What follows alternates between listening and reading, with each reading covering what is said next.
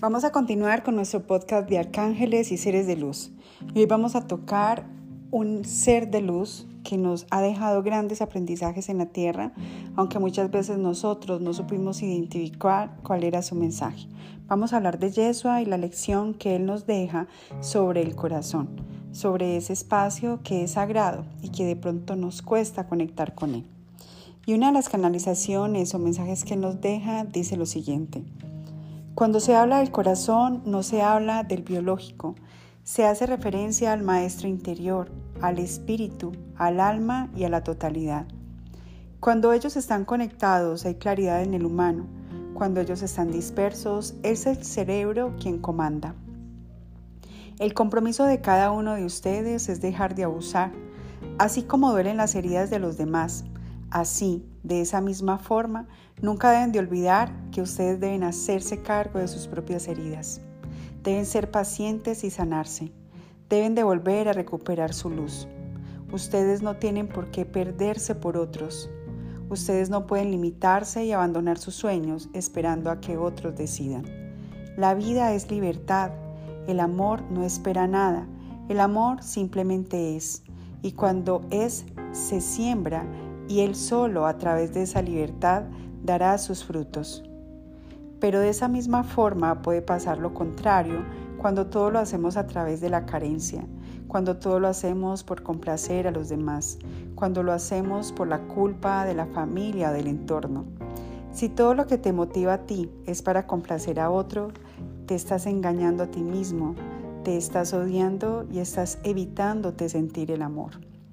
La gente dice que el amor duele, pero esto suele ser falso. Lo que duele es aferrarse a otros. Lo que duele es querer aceptar que nada de esa persona representa el amor. El amor que comprende que nada es de él y aunque no sea de él, te da libertad. Es el que deja semillas para que crezca, para que se alimente y de abrigo.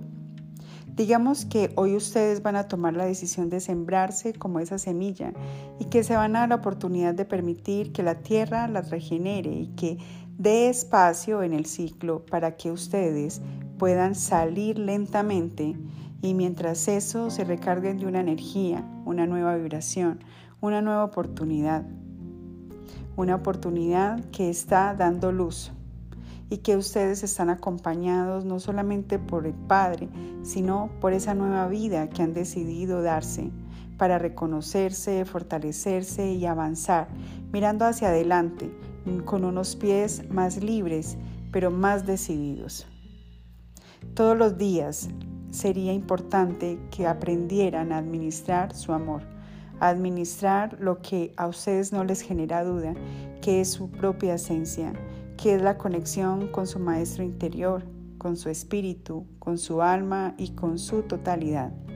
Así como Gaia les brinda este espacio para que ustedes puedan nutrirse, crecer y desarrollarse, también deberían de darse su espacio personal para nutrirse, crecer y desarrollarse, para que puedan comprender que el verdadero alimento que nace del amor es el suyo, el que es consciente, el que escucha, el que renace y el que los hace feliz. Deben de comprender que el amor es libertad y que el amor está en un espacio que todos llaman chakra corazón, en un espacio físico. Desde ese espacio sale para alimentarlos a ustedes, para fortalecerlos a ustedes. Y que también está el amor universal que toca a ese espacio físico llamado chakra corazón para alimentarlo, regenerarlo, acompañarlo en su encuentro con su propia libertad. Espero que les haya gustado este podcast y si creen que a alguien le resuena, por favor compártelo.